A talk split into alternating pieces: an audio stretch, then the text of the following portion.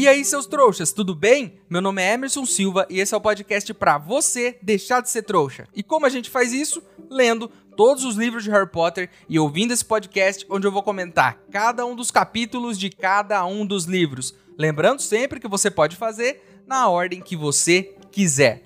Hoje vamos comentar o capítulo 7 de A Ordem da Fênix, o Ministério da Magia.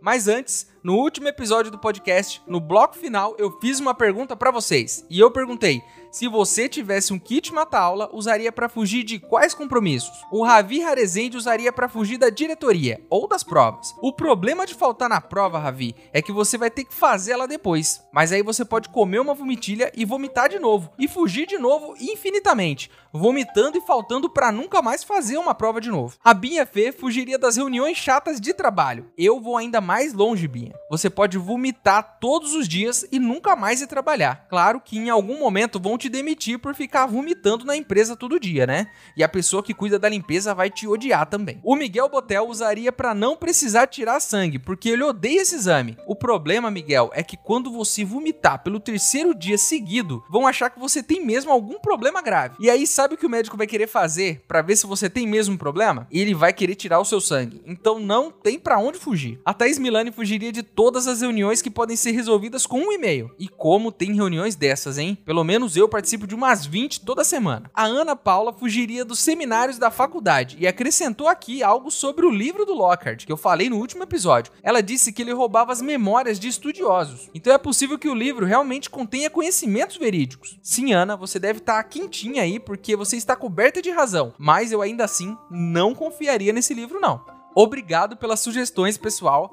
Da próxima vez em que eu tiver uma reunião de trabalho ou um exame de sangue, eu vou pensar duas vezes na possibilidade de fugir vomitando na cara das pessoas no dia do meu compromisso. Bora então pro capítulo de hoje? Então, como eu não posso comer uma vomitilha e vomitar aqui ao vivo para fugir desse compromisso de gravar o podcast, vamos logo pro episódio de hoje.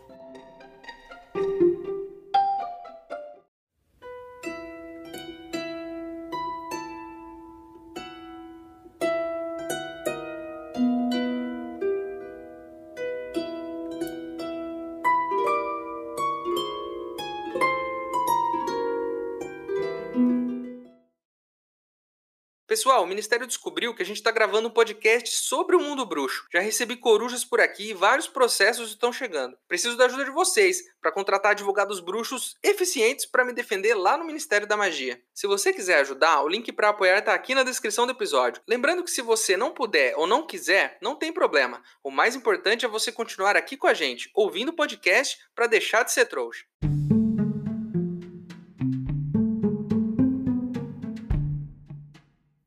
Chegamos no grande dia, o dia da audiência disciplinar do menino Harry, que acordou naquela manhã com aquela sensação esquisita, aquele frio na barriga que precede qualquer dia importante na vida das pessoas.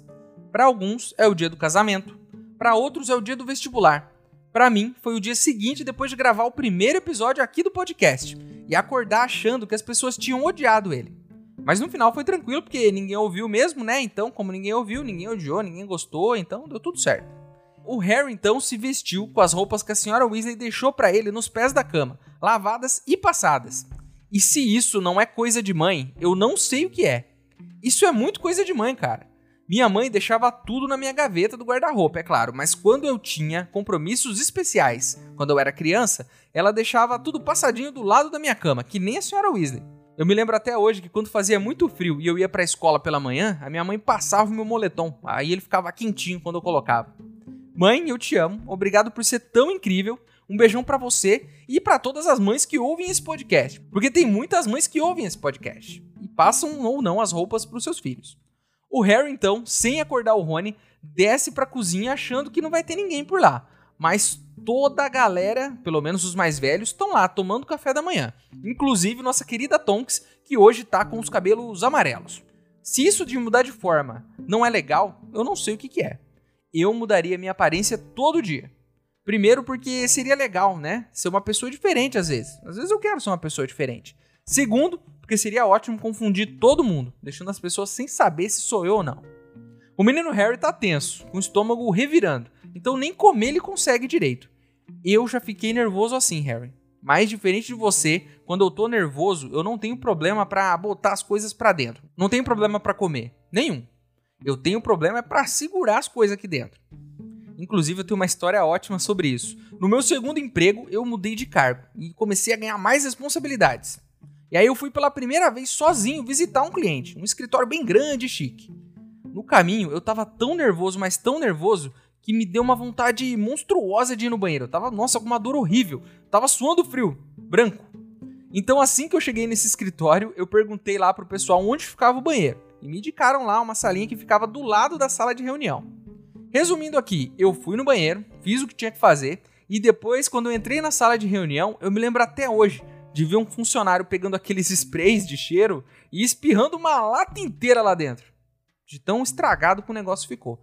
Há boatos de que até hoje ninguém mais conseguiu usar aquele banheiro. Enfim, desculpa aí para todo mundo do escritório, eu lamento muito por esse ocorrido aí, né? Espero que vocês me perdoem. No meio disso tudo acontece o que sempre acontece quando uma pessoa tá preocupada. Alguém aparece para ficar dando conselho, falando coisas vagas, né? Tipo, tentando tranquilizar o Harry. Então eles ficam falando: vai ficar tudo bem, a gente sabe que você vai sair livre dessa, né? Não fique preocupado. Isso não ajuda em nada e, obviamente, só deixou o Harry ainda mais nervoso. Enfim, depois do café da manhã, descobrimos que nosso companheiro hoje será Sr. Weasley. E olha só que novidade, hein? Vamos dar um rolê com o Sr. Weasley hoje. Eu sou suspeito para falar, porque eu adoro o Sr. Weasley. E essa fixação dele pelos trouxas deixa ele ainda mais divertido. Então eles saem pela porta e começam a caminhar, né? E o Harry até pergunta pro Sr. Weasley: "O senhor vai a pé todo dia pro trabalho?" E ele diz que não, que geralmente ele só aparece lá na sala dele, né? Ele é aparata e não precisa andar, nem pegar trânsito, nem nada. Um sonho de qualquer trabalhador brasileiro. Sr. Weasley está provando aqui uma das minhas teorias. Por que uma pessoa que pode se teletransportar vai andar a pé? Eu não mandaria, de forma alguma. E ele também não anda, só tá hoje indo com o Harry pra não piorar mais ainda a situação dele, né? Que já tá sendo acusado de ter usado magia fora da escola. O mais divertido aqui é que o mundo dos trouxas é uma aventura pro Sr. Weasley. Ele se diverte como uma criança. E eu entendo ele. O Sr. Weasley é tipo a gente. Imagine eu ou você aí que tá me ouvindo, no mundo bruxo. Qualquer xícara que se mexe sozinha seria um acontecimento pra gente. Pro Sr. Weasley é a mesma coisa, só que com o mundo dos trouxas ele fica fascinado, por exemplo, com o metrô e não para de verificar o mapa das estações para ver em qual ele vai descer, quantas faltam. Ele fica maluco com coisas banais do nosso dia a dia. Esse aspecto do Sr. Weasley é muito interessante. Não existe um outro personagem em Harry Potter, não até agora, né, que tenha tanta admiração pelos trouxas. E isso torna ele um personagem muito interessante e engraçado também. E esse é sim mais um motivo para a gente gostar e muito do Sr. Weasley. Inclusive, ele trabalha em uma sessão de controle do mau uso dos artefatos dos trouxas. Lei que ele já burlou no passado, né? A gente sabe. E parando para pensar aqui, o legal desse cargo dele é que provavelmente ele vive cercado de coisas de trouxas, né? Já ouviram a frase trabalhe com o que você ama? Eu acho que o Sr. Weasley conseguiu isso. O único problema de trabalhar com o que você ama é começar a odiar o que você ama. Mas esperamos que isso não aconteça com o Sr. Weasley, né? Depois de pegar o metrô e descer, eles chegam em uma rua mais afastada ali do centro de Londres, com prédios menores já. Uma rua mais larga e com uma caçamba de lixo ali num canto. Os dois se espremem então em uma cabine telefônica, sabe aquelas cabines clássicas inglesas, aquelas vermelhinhas? Eles entram numa delas e o Sr. Weasley começa a digitar alguns números. Ele digita 6, 2, 4, 4, 2. E tem uma curiosidade muito legal sobre isso. Mas primeiro eu preciso dar um pouco de contexto para vocês. Há muitos anos atrás, incontáveis anos, quando eu era jovem, os teclados de telefone fixo e do celular tinham letras junto com os números. Eu vou explicar melhor para vocês. No número 2, por exemplo, tinham as letras A, B e C. No 3 tinha D, E e F. E por aí vai, até chegar na letra Z. Para que serviam essas letras, Emerson? Olha, no celular, elas tinham a ingrata funcionalidade de escrever mensagens. E meus amigos, era um desafio escrever uma mensagem.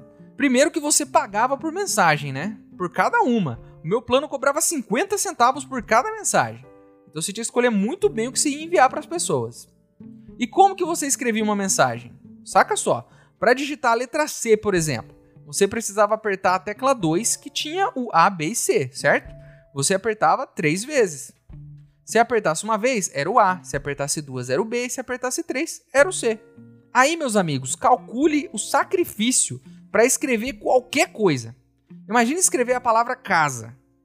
Você teria que apertar três vezes o 2, depois uma vez o 2, depois quatro vezes o 7, depois é, o 2 de novo.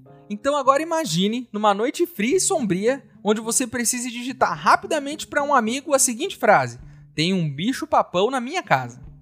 Até você terminar, o bicho papão já te levou pro além, sem chance de salvação. E eu acho, inclusive, que esse foi um dos motivos para as pessoas terem começado a abreviar as coisas. Você, por exemplo, virou VC, porque virou PQ, e por aí vai. Isso porque era um saco ficar digitando a palavra inteira. Levava muito tempo.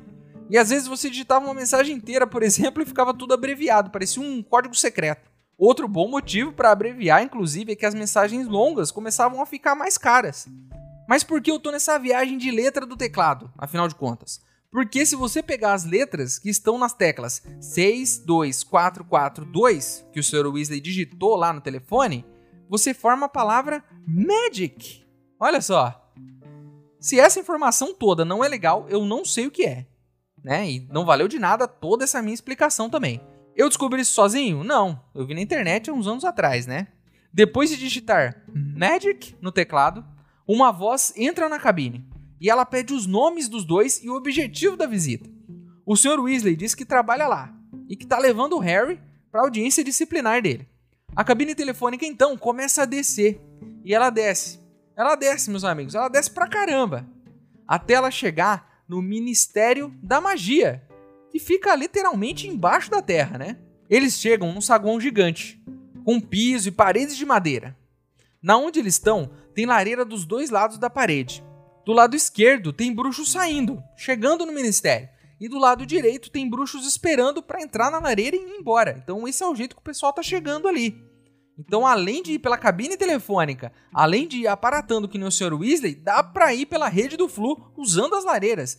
Além disso, no meio do saguão tem uma fonte gigante com estátuas de ouro, né? Aí tem um bruxo e uma bruxa, com um centauro, um duende e um elfo olhando com admiração para os dois.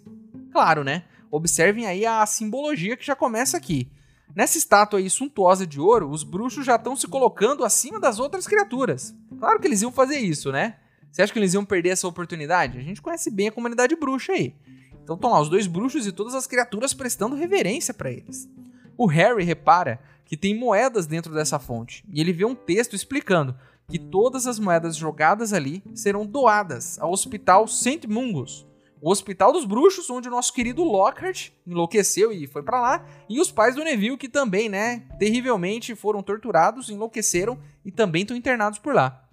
O Harry mentaliza e faz uma promessa de jogar 10 galeões ali se tudo der certo na audiência dele. Vamos só torcer, né, para que Mundungo Fletcher não esteja visitando o ministério hoje também. Porque se tiver ali, a gente já sabe onde esse dinheiro vai parar, né? E não vai ser no hospital.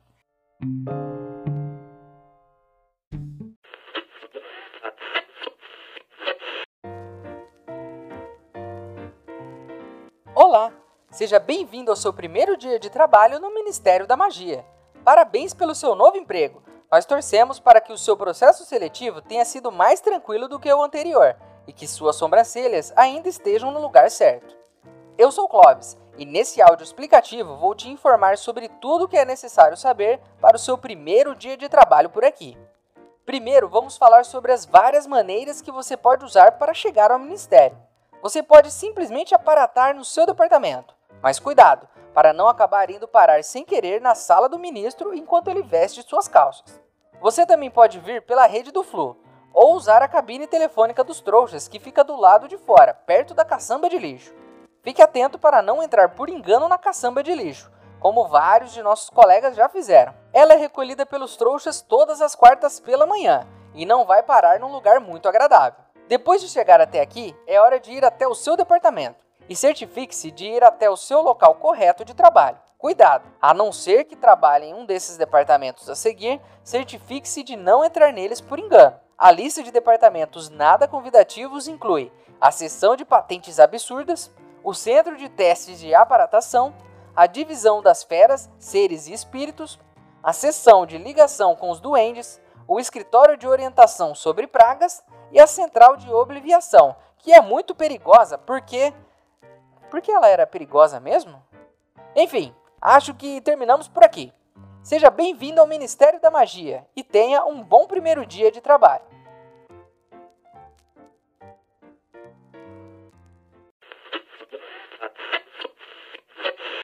Ei, seu trouxa, se você está curtindo o podcast, não se esqueça de deixar uma avaliação na ferramenta que você estiver ouvindo, caso ela tenha esse recurso, é claro. Assim o programa ganha uma moral e chega ainda mais trouxas como você.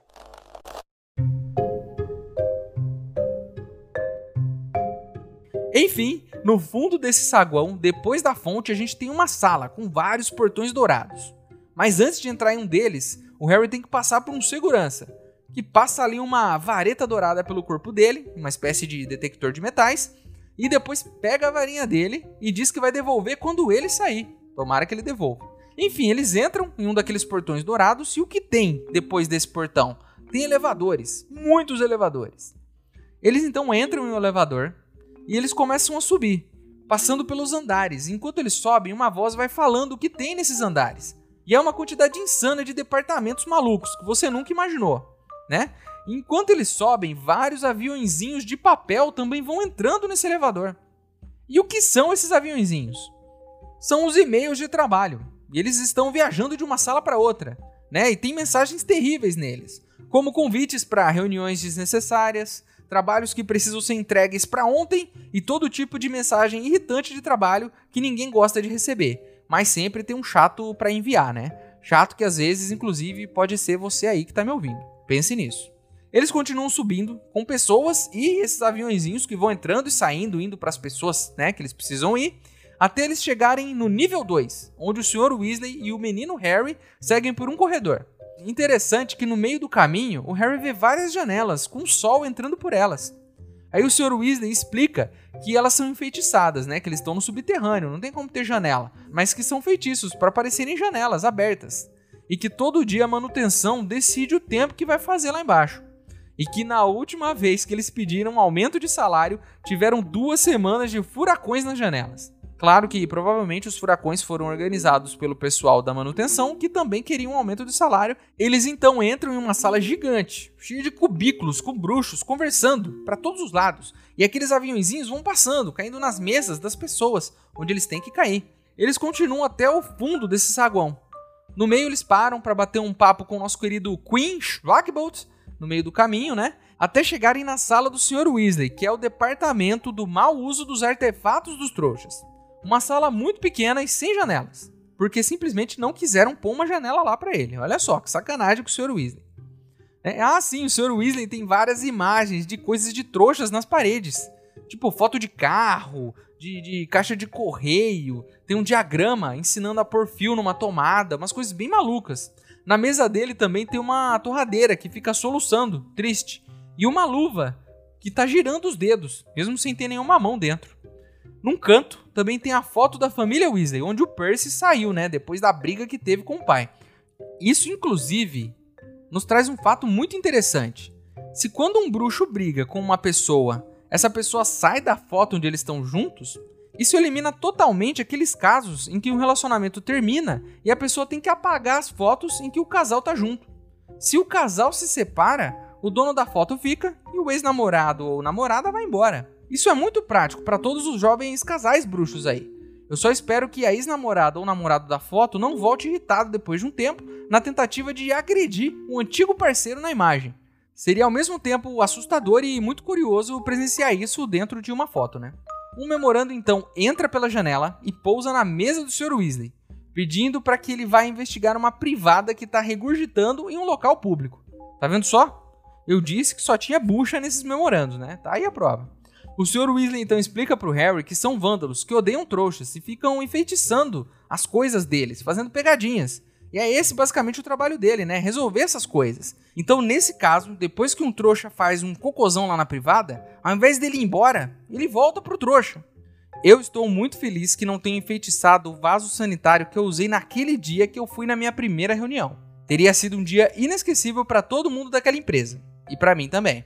Então, do nada, o Perkins, colega do Sr. Weasley, entra na sala, ofegante, e diz que estava procurando ele por todos os cantos e que chegou uma mensagem há poucos minutos dizendo que a audiência do Harry mudou de local e de horário. O Sr. Weasley então descobre que com essa mudança eles já estão 5 minutos atrasados.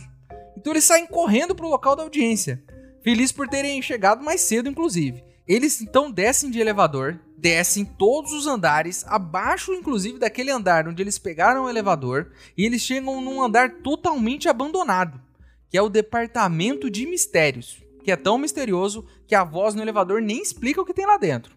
Mas você se engana se acha que a gente já chegou no lugar.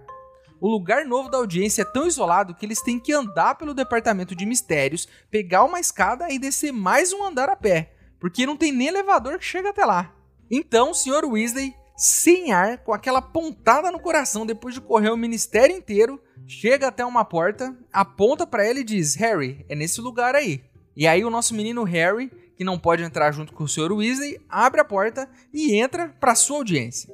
Boa sorte, Harry. Esse capítulo, por mais que pareça só um capítulo de transição do Harry, né, indo para sua audiência, é um capítulo que nos abre mais uma porta para o mundo mágico e uma porta muito interessante. Pensa aqui comigo. A gente já conhece o Beco Diagonal, que é um lugar comercial ali. A gente já conhece Hogsmeade, que é o bairro dos bruxos. Conhecemos Gringotts, que é o banco. A gente conhece Hogwarts, que é a escola dos bruxos. A gente conhece inclusive casas de bruxos, representadas aqui pela casa dos Weasley e a casa dos Sirius. Mas depois de quatro livros, esse já é o quinto, é a primeira vez que a gente entra no Ministério da Magia. Esse capítulo é muito importante por isso. Aqui a gente viu como é que faz para entrar no ministério, aonde ele fica, inclusive, né? Como os bruxos chegam até lá. A gente viu que tem um esquema de segurança, né? E como os bruxos se organizam no trabalho. Olha só quantos detalhes que o livro dá pra gente. Porque parem para pensar, o Harry poderia só estar lá no capítulo seguinte, né? Vai lá com o Sr. Weasley, aparata ou só aparece lá no próximo capítulo. Mas não, toda essa jornada até o ministério, por mais boba que ela possa parecer, ela é incrível. Olha quanta informação a gente descobriu. Como eles se comunicam entre os departamentos, né? Até diz num trecho que antes dos aviãozinhos eles usavam corujas, mas que elas cagavam o lugar todo. A gente descobre que o ministério fica embaixo da terra. E mesmo assim tem janelas enfeitiçadas. A gente descobriu vários e vários departamentos novos que a gente nunca ouviu falar. Esse capítulo, por mais banal que pareça, é uma exposição maravilhosa do mundo burocrático bruxo. E eu já disse isso aqui: qualquer coisa fica melhor no mundo bruxo. O banco do mundo dos trouxas é um saco. A escola dos trouxas, a gente não quer ir para a escola quando é criança. A prefeitura. Você já foi pra prefeitura? É um saco na prefeitura. Isso aqui é tipo uma prefeitura, mas é muito mais legal. Os caras chegam de lareira, velho. Né? O Ministério da Magia, ele é incrível. O banco do, dos bruxos é incrível, é um banco, mas é incrível. A escola é o lugar mais incrível do mundo. Tudo no mundo mágico é incrível. E olha só que engraçado, né? Tudo no mundo mágico, como eu acabei de dizer, é fascinante pra gente. E é exatamente isso que acontece com o Sr. Weasley do outro lado. Quando ele vê o mundo dos trouxas, tudo nele causa esse fascínio, porque o mundo dele é esse, dos bruxos. Mas quando ele vê o nosso, tudo é novidade. Olha que legal isso. No mesmo capítulo, a gente tem uma exposição gigante, né, de uma parte do mundo bruxo, cabine telefônica que entra embaixo da terra, janela enfeitiçada, aviãozinho, mas nada disso chama a atenção do Sr. Weasley. Para ele isso é normal. Mas o mapa da estação de trem deixa ele fascinado. Lição desse capítulo: a beleza está nos olhos de quem vê. Então, se você, assim como eu, se acha tão feio quanto um mapa de estação de trem do metrô de Londres, lembre-se: sempre haverá alguém como o Sr. Weasley que vai achar que você é incrível e muito interessante.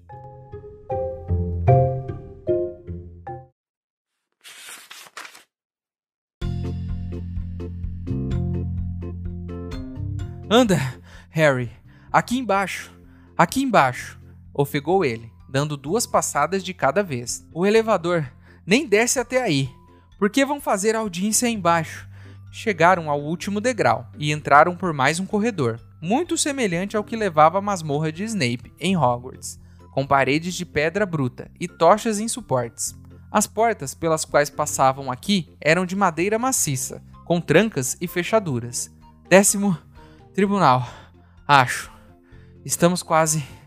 Sim.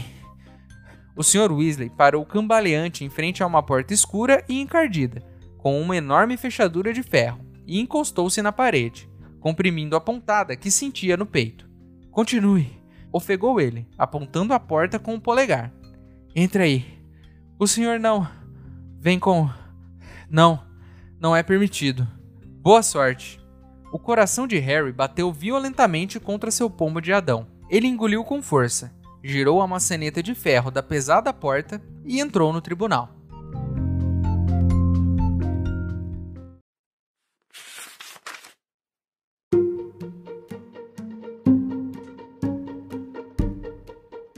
Então é isso, meus queridos. Terminamos mais um capítulo de Harry Potter e a Ordem da Fênix.